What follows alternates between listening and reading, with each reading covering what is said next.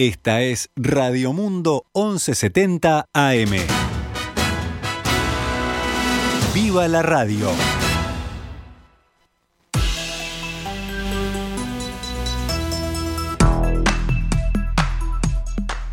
Doce horas, 10 minutos, damos comienzo a una nueva edición de Noticias al Mediodía en este jueves, jueves 26 de agosto del año 2021. Sí, parece otro día de la semana. Parece que arrancamos de vuelta, pero no, es jueves y vamos a estar actualizando las noticias para ustedes. Comenzamos con la actualización de las noticias. El nombre de Fernando Pereira, presidente del PIT-CNT, se sumó ayer a la lista de candidatos a presidente del Frente Amplio. El expresidente de la República, José Mujica, comentó, hablando con la prensa durante el día del comité de base, dentro de una semana hay flor de candidato. Un rato después, Pereira habló en vivo con Subrayado y dijo lo siguiente. Un grupo, una cantidad de grupos políticos y de personas me han sugerido la posibilidad de la presidencia del Frente Amplio, lo, cual obviamente me enorgullece, pero no voy a perder mi eje. Es decir, hasta ahora no he recibido ninguna propuesta concreta. Si la recibo, como he hecho en otras oportunidades, incluso para decir que no, la voy a evaluar, voy a hablar con mis compañeros del PCNT, a quien les debo todo, todo. Digamos, yo si viviera 10 vidas no tengo cómo devolverle lo que el PCNT me ha dado a mí. Sé que me he entregado todo, pero el PCNT me ha dado mucho más de lo que yo le he dado al PCNT, de forma tal que lo conversaré con ellos y veremos entonces cuál es la, la mejor decisión para, para nosotros. El dirigente, cuyo mandato en la Central de Trabajadores termina en 2022, remarcó que en los próximos meses su tarea primordial será construir una nueva mayoría para derogar 135 artículos de la Ley de Urgente Consideración en referéndum. En los discursos por el día del comité de base hubo dos temas dominantes, el posible referéndum contra los 135 artículos de la ley de urgente consideración y la denuncia del acuerdo firmado por el gobierno con la empresa Catug Nazi, que extiende hasta el año 2081 la concesión de la terminal especializada en contenedores en el puerto de Montevideo. Además, se reivindicó el rol de los militantes. Los intendentes y posibles candidatos presidenciales Carolina Cose y Yamandu Orsi confirmaron que harán campaña por la derogación de la LUC.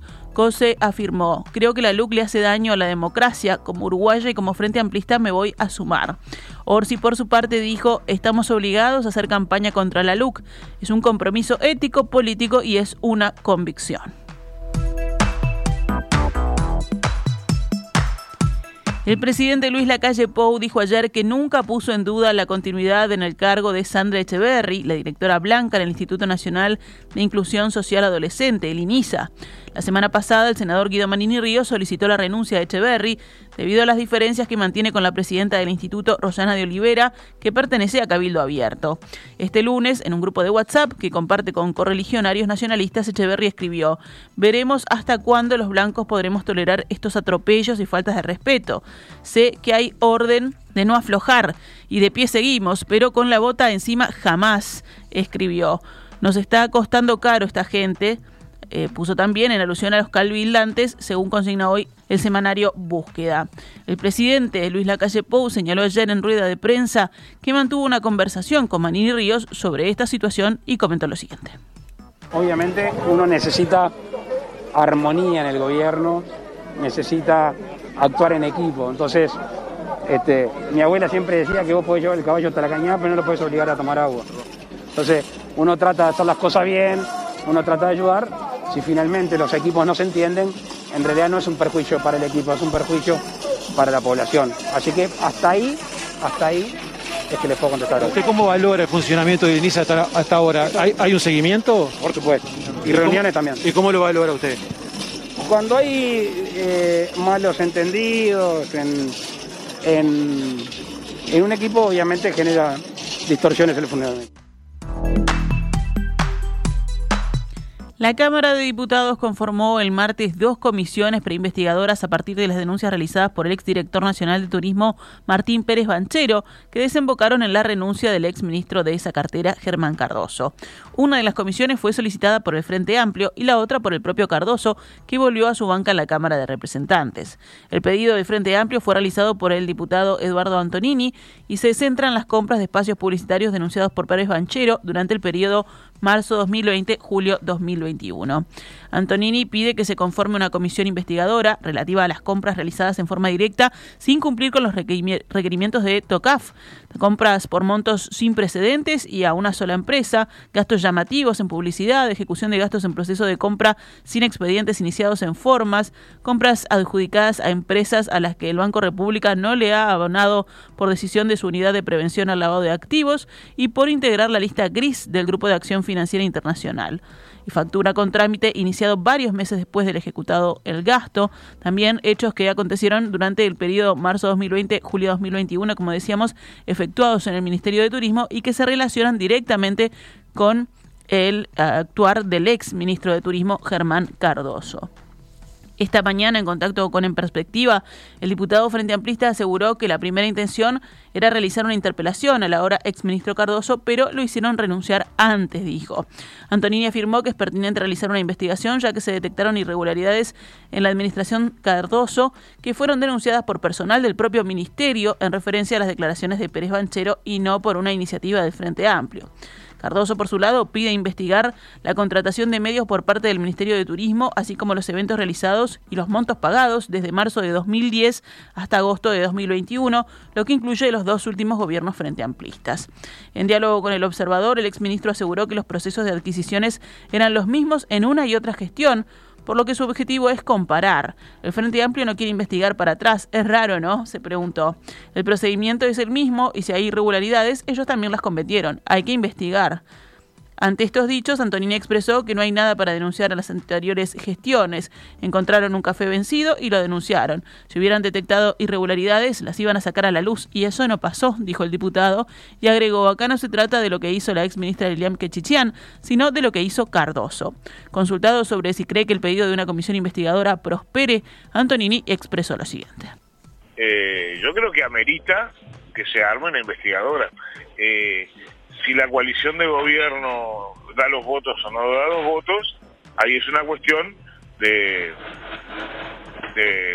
cuando se habla de transparencia, de hay que no solamente parecer, sino que ser, y hay que hacerlo. Y si no dan los votos, es que se harán los cargos de lo que votan y de lo que no votan.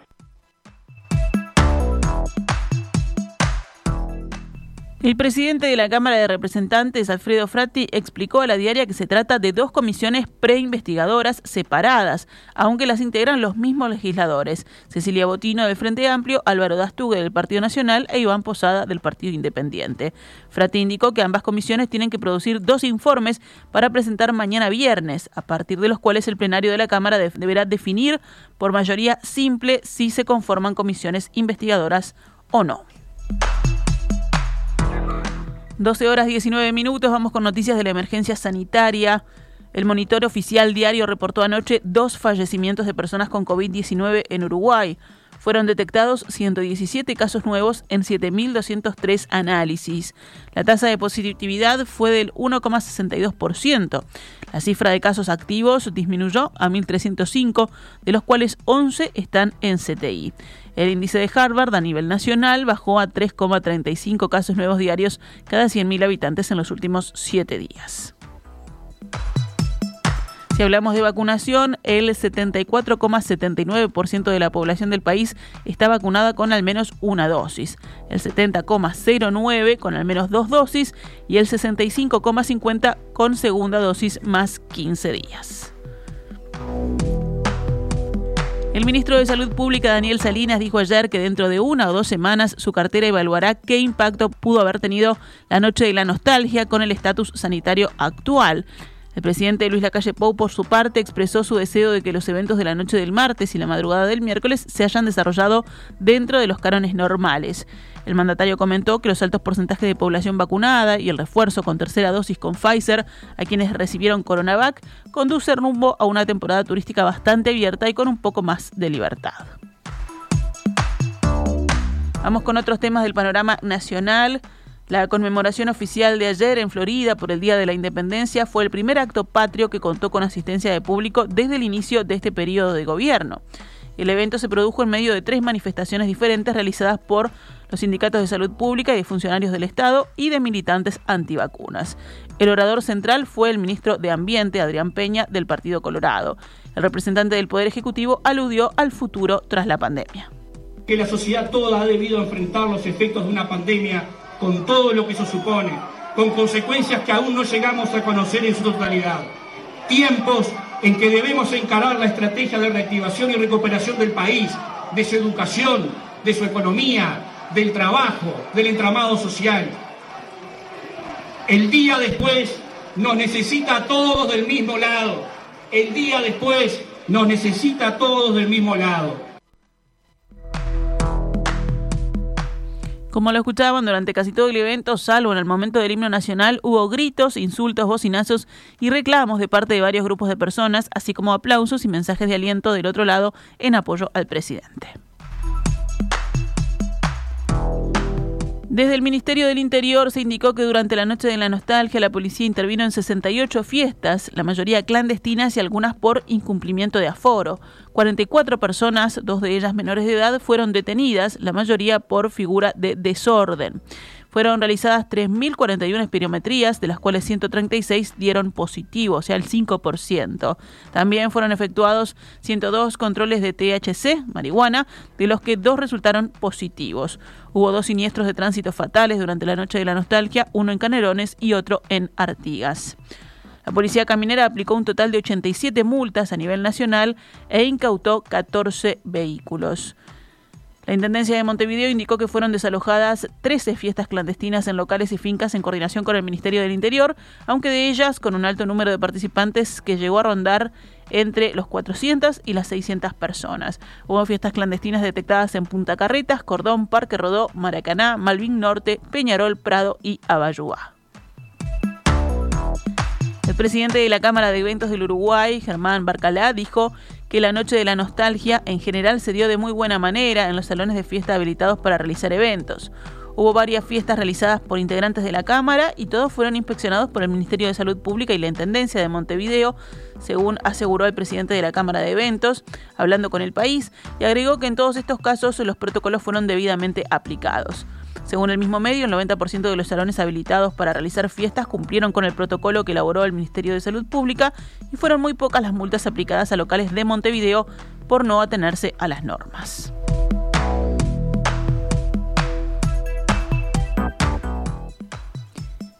La empresa Equipos Consultores realizó una encuesta sobre las actitudes y predisposiciones de los uruguayos con respecto al posible referéndum contra la ley de urgente consideración. La encuesta marca que el 47% de los uruguayos conservaría la LUC, o sea, no votaría el referéndum, y un 33% la derogaría, votaría a favor del referéndum. Las posiciones a favor y en contra en un posible referéndum tienen un alineamiento político importante. Entre los votantes de la coalición de gobierno, un 75% votaría por mantener la ley y uno de cada 10 por derogarla. Entre los votantes del Frente Amplio se dan casi posiciones simétricamente opuestas, 14% por mantener la ley y 70% por derogarla. Adicionalmente, también existen diferencias si se analiza la zona geográfica de residencia. En Montevideo hay un escenario de opiniones dividido, levemente más favorable a la derogación, 40 a 38%. En el interior, en cambio, hay una mayoría a favor del mantenimiento de la ley, 52% a 29%, según añade la encuesta.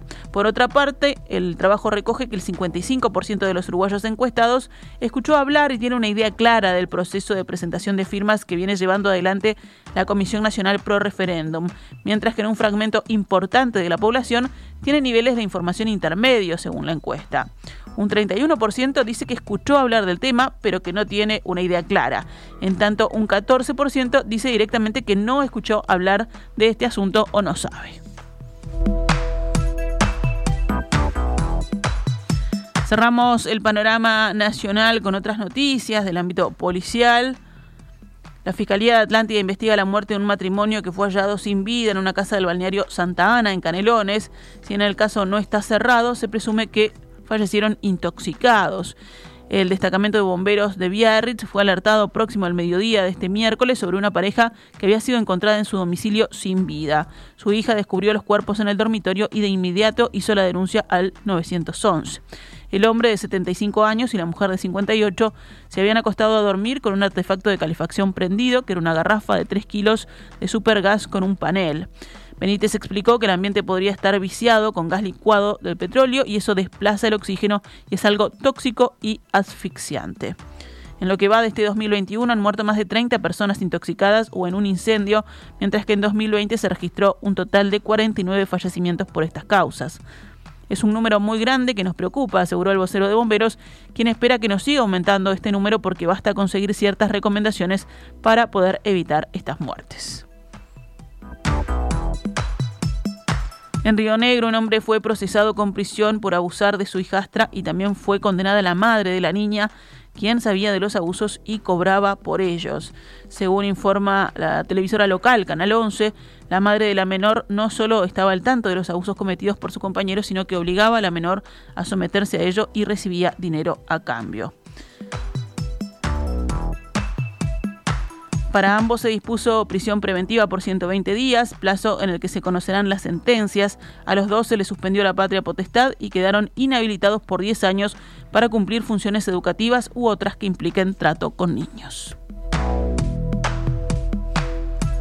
Actualizamos a cuánto cotiza el dólar a esta hora en pizarra del Banco República, 41 pesos con 60 para la compra y 43 con 80 para la venta.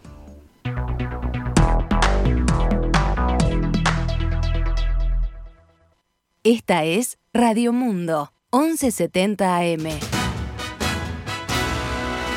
¡Viva la radio!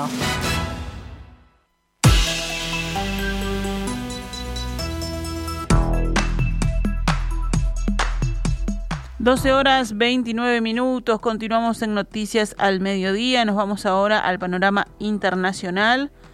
En Afganistán se produjo una explosión en las proximidades del aeropuerto de Kabul, según informó el portavoz del Pentágono John Kirby. Podemos confirmar que la explosión cerca de la puerta Abbey Gate del aeropuerto de Kabul ha provocado un número indeterminado de víctimas, tuiteó el portavoz del Pentágono John Kirby. Las primeras noticias hablan de disparos posteriores y de al menos 15 heridos, entre ellos tres marines de Estados Unidos.